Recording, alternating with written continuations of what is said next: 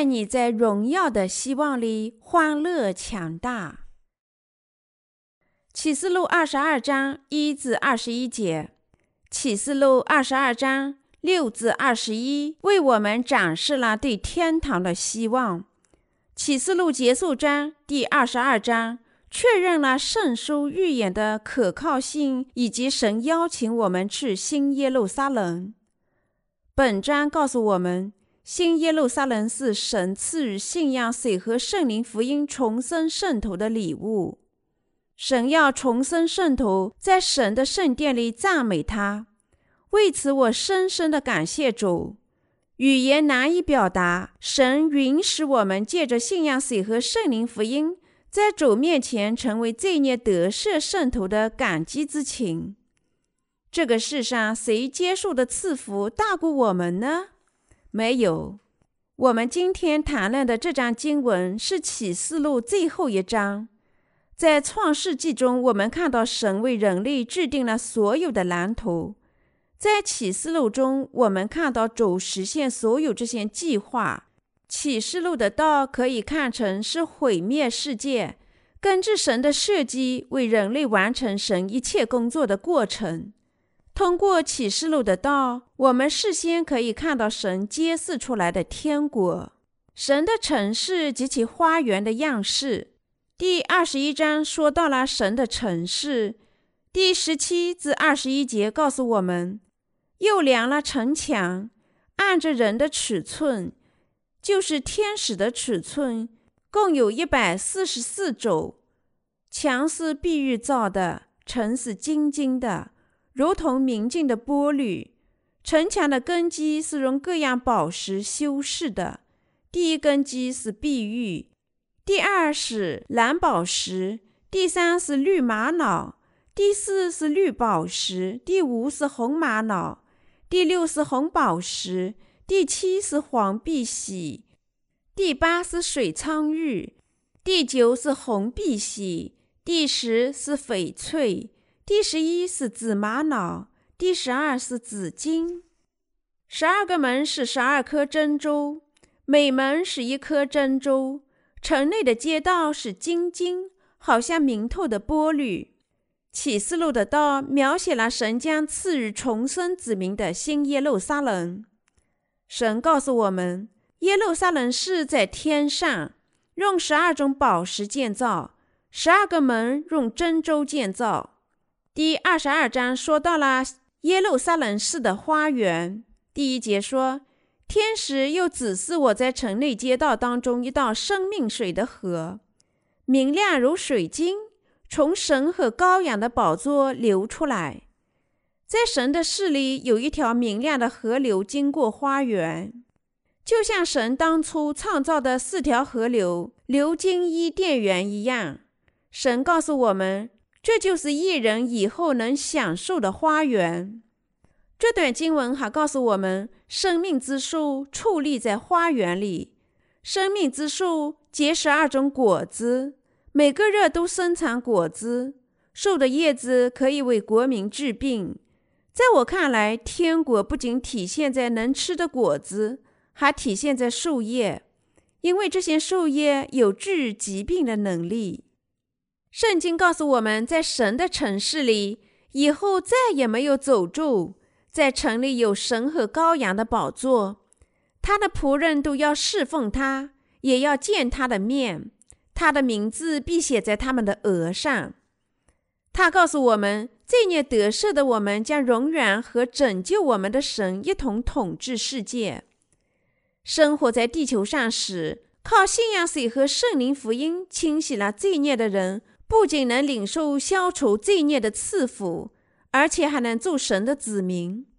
当他们迈入天国时，有许多天使侍奉他们，与主一同统治世界。这段经文告诉我们，一人将在神那里领受永恒的赐福，如站立在生命之河旁，吃生命之果子，还有不会生病。他还告诉我们。那里无视地球的光或者太阳的光，因为在神的荣耀国里，他们仍然和神生活在一起。神自己就是光，换句话说，因信仰水和圣灵福音，罪孽得赦的神的子民将像神那样生活。这就是一人领受的赐福。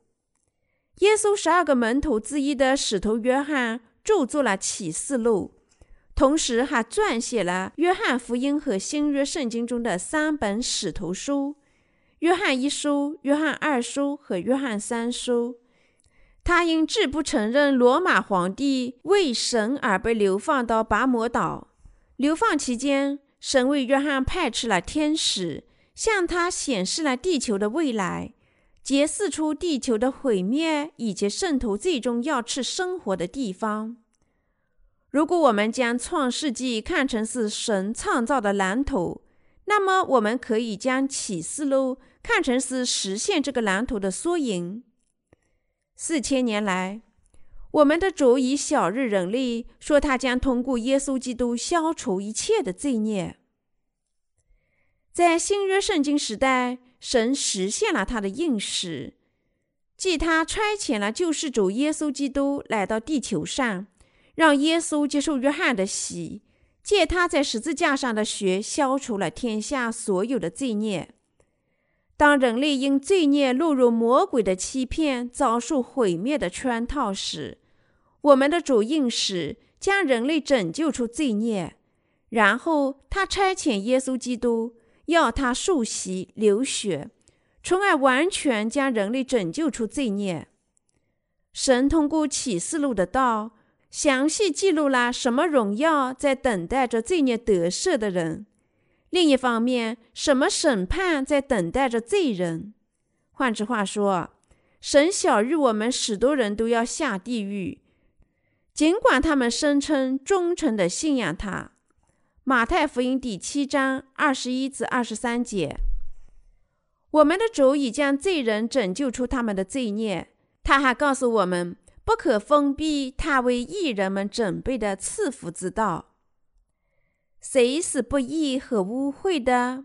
十一节说：“不义的叫他仍旧不义，污秽的叫他仍旧污秽，唯义的叫他仍旧唯义，圣洁的叫他仍旧圣洁。”这里谁是不义的呢？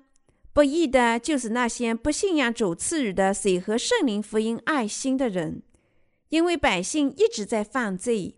他们必须信仰主赐予的水和圣灵福音，过着荣耀神的生活，因为只有神能接受人类的荣耀，因为只有他才能让我们披戴在得救的恩典里。我们在生活中必须将一切的荣耀归于神。不服从神的人是污秽的，因为他们始终不信仰他的道。主在马太福音第七章二十三节中警告那些只在嘴巴上信仰他的宗教者：“我从来不认识你们，你们这些作恶的人，离开我去吧。”我们的主称他们为作恶的人，主责备他们是因为这些人只通过行为来信仰耶稣，而不是全心全意信仰水和圣灵的福音。作恶就是罪。就是在心里不信仰神的道，因此，当百姓在神面前作恶，意味着他们不信仰主赐予他们的爱心及其水和圣灵的拯救。作恶就是任意改变神的道，怎么想就怎么信。真正信仰耶稣的人，必须接受神确定的任何东西。我们信仰耶稣。但绝不允许我们改变神的计划及其拯救的完整性。这段经文的信息告诉我们：谁信仰神拯救的道，神就会把永生赐给他们；谁改变了神的律法，只信仰满足于自己的口味东西，只信仰满足自己口味的东西，神就会送他们下地狱。不义的叫他们仍旧不义。他告诉我们，这些人固执，不会相信神安排的拯救，他们是不义的人。所以说，罪人始终都是不义的人。这段经文继续说：污秽的叫他仍旧污秽，就是说，这些人身为罪人，尽管耶稣已经用水和圣灵消除了他们的罪孽，但他们没有半点心思去用信仰清洗自己的罪孽。因此，神抛下这些不幸的人，然后审判他们。神以赐众人良心，他们能够认清自己心里的罪孽，但是他们仍然无意清洗内心的罪孽。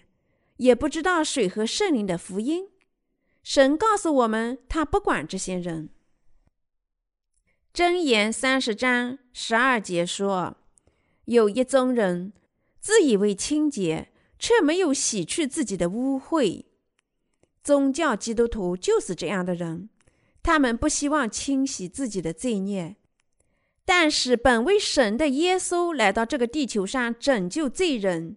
借着洗礼，一次性将人类所有的罪孽都转嫁到自己身上，清洗了他们所有的罪孽，被钉在十字架，一劳永逸地为这些罪孽受审，从而将我们这些信仰他的人真真实实地拯救出了罪孽。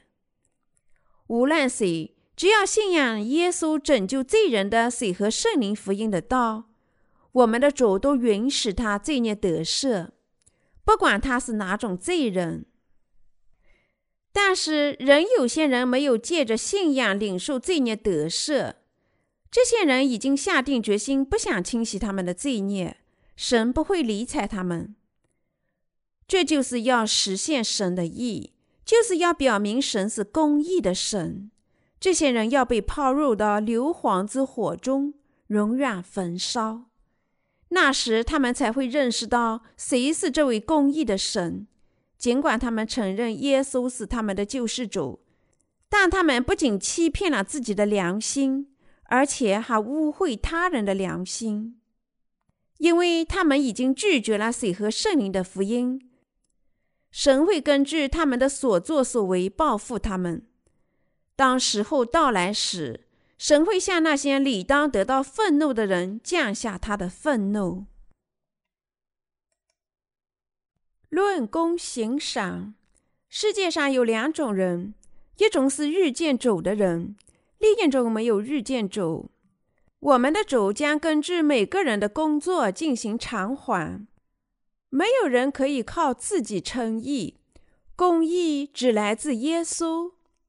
耶稣借洗礼，一次性将人类所有罪孽都涨价到他自己身上，将天下的罪孽背负到十字架上，在十字架上面对人类本该自己面对的罪孽而受审判。只有信仰这个真理，人类才能成为义人。信仰这个真理的人，就是日渐走的人。神请我们这些无罪的人。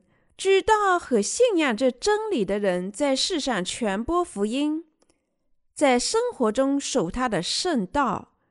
神说：“圣洁的叫他人就圣洁。”我们必须在心里遵循他的诫命，捍卫我们圣洁的信仰，始终如一的传播这美丽的福音。为什么呢？因为在这个世界上有太多的人不知道这真福音，结果他们信仰完全是错误的。世上有些人无条件的支持渐进式的圣化理论。虽然我们的主已经消除了人类的罪孽，但这些人仍然每天都在为罪孽的饶恕而祈求，甚至包括现在。他们每天都在做忏悔的祈祷，希望清洗他们的罪孽，渐进式圣化，最终成为不再犯罪的艺人，与耶稣相匹配。但是，耶稣基督是神的儿子，是王，是先知和大祭司。神真正的仆人不但做事保证每个人都真正罪孽得赦。还要将每个人都引向真理，让他们成为神的童工。神的仆人通过写成文字的道，正确理解以后要发生的事情。第十二至十三节说：“看哪，我必快来，赏罚在我，要照个人所行的报应他。我是阿拉法，我是峨眉嘎，我是首先的，我是幕后的，我是初，我是终。我们的主确实是阿拉法和峨眉嘎，是首先的和幕后的，是最初和最终。我们必须战战兢兢的信仰主，晓日我们的一切。我们的主将以远胜于他们工作的赐福报答圣徒，因为他是荣耀和怜悯的，他是怜悯和体恤的神。他把我们拯救出了罪孽，正如启示录的道告诉我们的那样，万能和公义的神将完成他的拯救工作。在即将来到的拯救实现后，圣徒会荣耀的步入新耶路撒冷市。这是我们主对他们辛勤劳动、慷慨而富足的报答。遵循他诫命的人有福了。这段经文在第十四节继续告诉我们：那些遵循他诫命的人有福了，可得权柄，能到生命树那里，也能从门进城。许多人根据这节经文认为拯救靠行为，换句话说，靠遵循他的诫命。事实上，遵循他的诫命。意味着靠信仰相信和遵守神写成文字的道。使徒约翰写道：“神的诫命就是叫我们信他儿子耶稣基督的名，且照他所赐给我们的诫命彼此相爱。”约翰一书第三章二十三节。所以，当我们信仰谁和圣灵的真福音，在全世界传播福音，拯救所有失落灵魂时，我们就是在神的面前遵循他的诫命。事实上，我们一生中所犯的一切罪孽，都已借着耶稣接受施洗约翰的洗礼被清洗干净了。受洗以后，我们的主在十字架上流血复活升天，才使我们重生，并允许我们过上新生。我们重生以后，无论什么时候犯罪，我们必须想起神已清洗我们一切的罪孽真理之道，认识到我们本质不仅要犯罪，再次回到约旦河的信仰。我们的主在约旦河斩价了我们所有的罪孽、缺点、弱点，与耶稣的洗礼同洗，与在十字架上死亡的基督同买。当我们这么做时，我们最终能从身后所犯的罪孽中得救，罪孽才能被清洗干净。我们必须再次确信永恒的守旧，坚持神的意，感谢他永远完美的拯救。耶稣已经清洗了天下所有的罪孽，问题在于我们的良心。虽然我们的主已借他的洗礼斩价了天下所有罪孽。但因为人类没有认识到主借他的洗礼和被钉十字架清洗了我们所有的罪孽，我们在良心上依然是罪人，因此我们容易认为自己身上还有罪孽。而事实上，我们必须做的一切事情，就是相信我们一切的罪孽早已经借着耶稣基督赐予的水和圣灵福音被清洗干净了。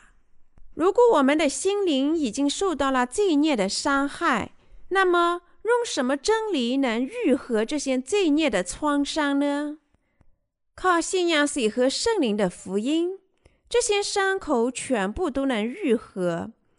也就是说，要相信我们的主在约旦河接受约翰的洗礼，将天下所有罪孽都转嫁到他自己身上。相信他将这些罪孽背负到了加利山的十字架上，并在十字架上流血，从而消除所有这些罪孽。换句话说，我们在罪孽得赦后所犯下的行为上的罪孽也可以被清洗干净。我们只是再次确认对该福音的信仰。相信耶稣基督已经清洗了我们所有罪孽，包括我们行为上的罪孽。当耶稣基督接受洗礼并被钉死在十字架上时，天下的罪孽一次性被清洗干净了。因此，无论是世上的罪，还是我们个人的罪，都无需清洗第二次、第三次，好像他们必须不断的被清洗一样。如果有人全叫罪孽得赦靠一点一滴，那么他全部的福音就是假福音。神一次性清除了天下的罪孽。希伯来书第九章二十七节告诉我们：按着定命，人人都有一死，死后且有审判。我们因罪孽而要死亡，要我们领受一次罪孽得赦，也是神的旨意。耶稣降临到这个世界上，一次性将我们所有罪孽转嫁到他自己身上，死亡一次，并且一次性替我们受审。他并没有几次做这种事情。当我们内心信仰耶稣基督罪孽得赦时，我们还应一次性相信，并且为我们罪孽领受永恒的得赦。因为我们从那时起所犯罪孽，时不时的伤害我们的心。我们必须做的事情，就是来到拯救之道，相信主已经一次性清洗我们的罪孽，借信仰清洗和愈合我们的心灵。主啊，我的缺点太多了，我又犯罪了，我不能根据你的旨意过完一生。但当你在约旦河接受施洗约翰的洗礼，并在十字架上流血牺牲时，你是不是也转嫁了我的罪孽？哈利路亚！我赞美你，主。有了这种信仰，我们能再次确认我们罪孽得赦，并始终感谢主。启示录最后一章告诉我们：到生命之树的耶稣那里去。信仰主已清洗天下所有的罪孽，领受罪孽得赦的人有权借着信仰进入神的国，步入圣城。无论谁希望进入神的城，都必须相信耶稣一次性受洗、流血，仍然为人类的罪孽赎罪了。尽管我们大家在行为上有许多不足。但因为信仰我们的救世主耶稣基督的洗礼及其血，神会把我们的信仰看成是真信仰。我们大家都能吃生命之树。只有信仰基督的洗礼及其血，我们才有权在新耶路撒冷寺饮用泉流的生命之水，吃生命之树的果子。因为吃新天新地的资格是任何人也持不走的，只出自水和圣灵的福音，所以我们必须捍卫我们的信仰，把它全部给他人。同样，短语“遵循他的诫命”，意思就是我们要借着信仰战胜这个世界，也就是说，要相信并遵守水和圣灵的福音。投身于将真福音传播到全世界的事业中去。耶稣在马太福音二十二章中给我们讲述了婚姻的预言。这个预言的结论是：那些没有穿礼服的人将被抛入到外面黑暗里。马太福音二十二章十一至十三节。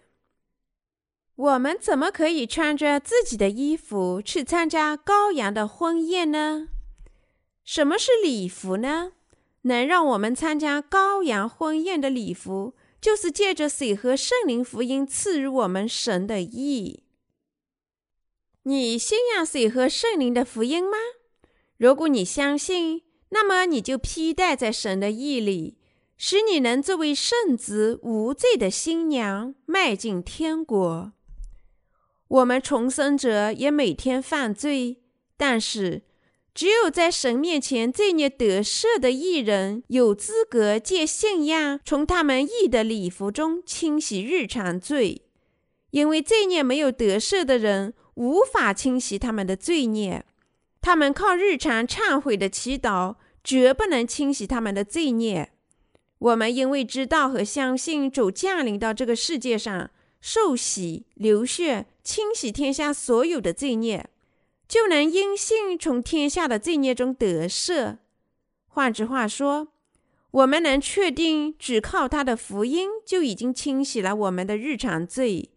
借着水和血的道，从主那里领受罪孽得赦的人，确信他们在生活中犯下的罪孽已经得赦，是因为我们的主一次性消除了我们的罪孽，我们才能同时借信仰该永恒的赎救，消除在自己行为中犯下的罪孽。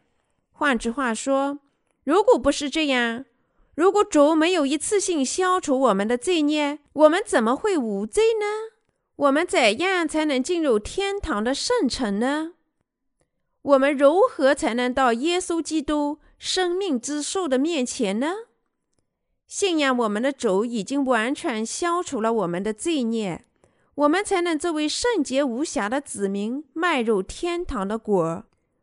无论我们什么时候在生活中犯罪，只要到主的面前，确定他同时消除这些罪孽，我们就能脱离所有这些罪孽。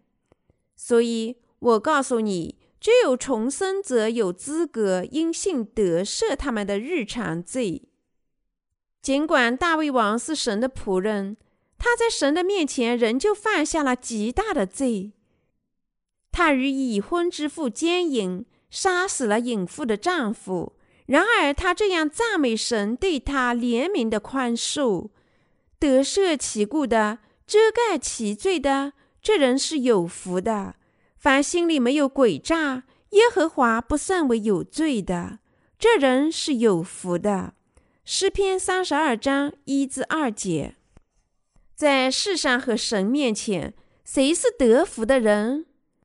最得福的人就是我们这些重生的人、得救的人，还有在生活中无论什么时候犯罪，都会想起主已经消除我们全部罪孽，每天清洗被污秽的心灵的人。那就是沉思我们的得赦，确认我们主拯救的伟大恩典。只有一人已经领受罪孽得赦，完全弥补了所有缺点。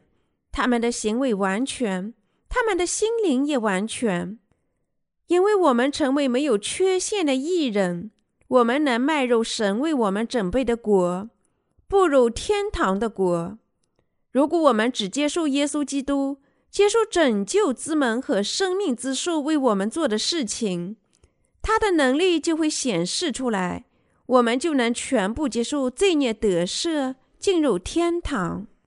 到生命之树面前去的人，罪孽得赦的我们，为什么始终要走到主的面前去呢？是为了确认我们的主已消除了我们所有的罪孽，在沉思得救的荣耀，铭记他，赞美神，使我们都能进入他的国。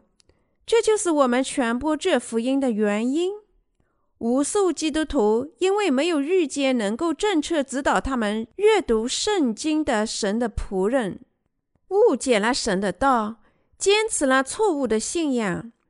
即使现在有些人仍旧沉迷于这些行为，每天早晨甚至彻夜做忏悔的祈祷。他们为何这么做呢？因为他们相信这么做，自己的罪孽才能得赦。他们之所以这么做，是因为他们被教导了错误的理论。但是这些行为在神面前并非是义举。这些人是可怜虫，他们既不知道神的意，也不知道他无条件的爱心。圣经不能被轻视，不能想怎么解释就怎么解释。由于人们根据自己的思维去解释。全教和信仰圣经，结果就如同上述所说的那样，他们仍然无视神的意和爱心。每节圣经都有精确的含义，只有领受罪孽得赦的神的先知才能正确的解释。我们吃生命之树的方法，就是在这个世界上信仰主，每天牢记主已经消除了我们的罪孽。赞美他，传播他的福音。我们重生者还要牢记，他将我们罪孽转嫁到自己身上，每天都要确认这个真理，在感恩的欢乐中拜他，来到我们主的面前。但是，毫不夸张地说，全世界的基督徒都曲解了这段经文，错误的相信，只要靠每天忏悔的祈祷，基督清洗他们的罪孽，就能进入神的国。但这段经文的意思并非如此。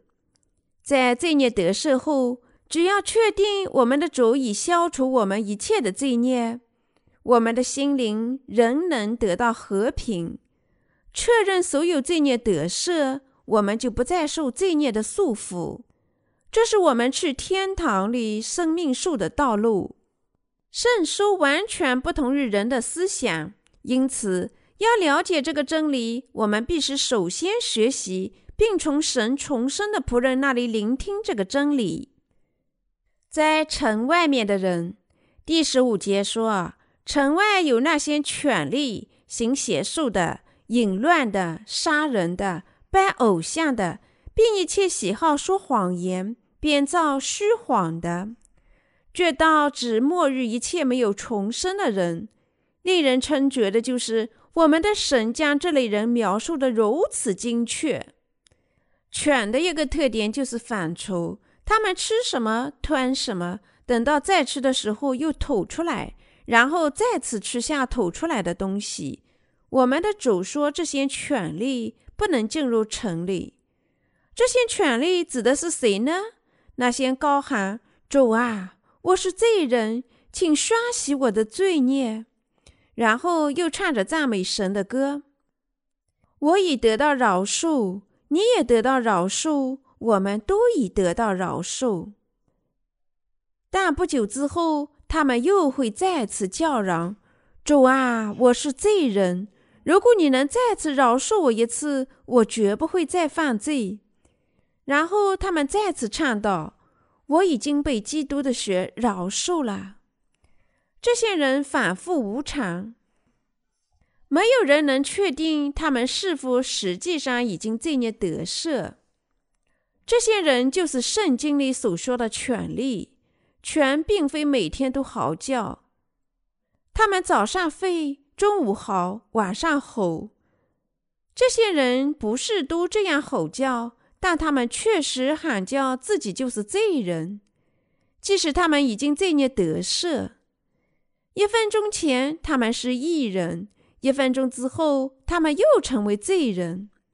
如此，他们就像犬类吐出肚子里的食物再吃一次，然后又吐出来又吃下去。简言之，圣经将内心有罪的基督徒称为这些权利。这些权利绝不能进入天堂，而必须留在圣城之外。那么，谁是行邪术的呢？就是那些利用无辜教徒的感情，花言巧语掠夺他们的钱财；就是那些利用假的神迹、奇事，说什么能治愈百姓疾病的人，因为他们全部徒劳的假借神的名，他们绝不能进入圣城。另外，淫乱者、杀人者。拜偶像者和一切喜好说谎言、编造虚谎者，也都不能进入圣城。当末日来临时，权力和行邪术会蒙骗百姓，会出现敌基督者，以假的奇迹和神迹欺骗百姓，盗取他们的心灵，违抗神，并希望将自己指得比神还高，希望得到祈拜的人。以及他们所有的信徒都永远不得入城。因此，如果我们受到那些自称他们仍然有罪的人的蒙骗，如果我们被那些人煽动我们感情的神迹，如果我们被那些煽动我们情感的神迹和歧视欺骗，我们也会和撒旦一样留在城外，咬牙切齿的吼叫。这一点，神的道已经告诉过我们。十六至十七节说：“我耶稣差遣我的使者，为众教会将这些事向你们证明。我是大卫的根，又是他的后裔。我是明亮的星辰。圣灵和心腹都说来，听见的人也该说来，口渴的人也当来，愿意的都可以白白的吃生命水喝。”你是否已白白的领受罪孽得赦啦？我们的主通过圣灵和神的道，以赐我们水和圣灵的福音，使我们能够引用到生命之水。无论谁渴求神的意，无论谁渴望真理的道，无论谁希望领受罪孽得赦，对于这些人，神会让他们披戴在他的怜悯里，邀请他们吃神的道。水和圣灵的福音，领受罪孽得赦，就是回应邀请去生命之水长流的新天新地的唯一方法。阿门。愿主耶稣早日来临。十九节说：“这书上的预言，若有人伤斥什么，神必从这书上所写的生命树和圣城伤斥他的份。”在神的面前，我们不能根据自己的思想，要怎么信就怎么信。对写在了神的道理的话，我们只能说是的。因为如果有人对神的道说不，我们的主也会抛弃他，说：“你不是我的孩子。”所以，我们必须跟着神的道信仰他。我们既不能添加，也不能删减神的道，而必是。而必是按照圣经上所写的去信，紧跟神的仆人，信仰圣灵通过神的教会所说的话，就是真信仰。然而，许多人因为排斥了水和圣灵的福音，现在内心仍然有罪。尽管道反复的告诫他们，只有无罪的人才能进入圣城，他们在信仰中抛弃了耶稣的洗礼。而只有固执的坚持做忏悔的祈祷，而只固执的坚持做忏悔的祈祷和财富的献祭。信仰耶稣是他们救世主的人，必须承认人类罪孽已经借着耶稣在约旦河接受施洗约翰的洗礼，涨价到。信仰耶稣是他们救世主的人，必须承认人类的罪孽已经借着耶稣在约旦河接受施洗约翰的洗礼，转嫁到耶稣身上。如果你疏忽了耶稣的洗礼，实质上你就抛弃了自己的信仰。换句话说，如果你不信仰水和圣灵的福音，即使是耶稣的血也是毫无意义的。基督的复活也和你没有关系。只有那些相信神已经白白的消除了他们罪孽的人，与耶稣的复活有关。只有他们才能高呼主的来临。正如使徒约翰在第二十节中所说的那样，二师姐说：“证明这事的，说是啦，我必快来。”阿门。主耶稣啊，我愿你来。只有一人能说这样的话。由于一人的祈祷，我们的主马上就会返回到这个地球。只有信仰水和圣灵福音、领受完全罪孽得赦的艺人，才会欣喜并殷切地盼望主快快来临。这是因为只有披戴在水和圣灵福音的衣服里的人，才准备迎接主，也就是那些无罪的人。我们的主正在盼望着他能够响应所有艺人等待的那一天。他降临到这个地球上的那一天，他会用千禧年王国报答我们，让我们披戴在新天新地的伟大赐福里，聆听生命之水长流。主的盼望不会太久，因此我们要做的一切事情就是说。阿门！愿主耶稣来临。我们要靠这种信仰和感激，诚挚的渴望主的再来。最后二十一节说：“愿主耶稣的恩惠常与众圣徒同在。使徒约翰最后为众人祈祷祝福，结束了启示录这本书。他最后祈祷赐福，内心希望每个人都信仰耶稣，得救，进入神的城。亲爱的圣徒们，我们靠神得救，意味着神爱我们，把我们拯救出一切的罪孽，让我们成为他的子民。因此，我们惊奇，我们感激神让我们成为义人，使我们能进入他的国。这就是圣经对我们讲述的核心内容。为了使我们能永远生活在他的国里，他允许你我靠聆听真福音而重生。他已将我们拯救出我们所有的罪孽和审判。我赞美和感谢主的拯救。幸运的是，我们已经安全的领受罪孽得赦。我们是受神极大赐福的子民。我们都是他的先知，因此我们必须向所有还没有听说这福音的灵魂传播罪孽得赦的福音，向他们传播启示录的道，传播完整的福音。我希望并祈求每个人都信仰作为造物主、救世主和审判官的耶稣。当末日来临时。步入主赐予的我们圣徒的新天新地，愿主耶稣的恩典与你们大家同在。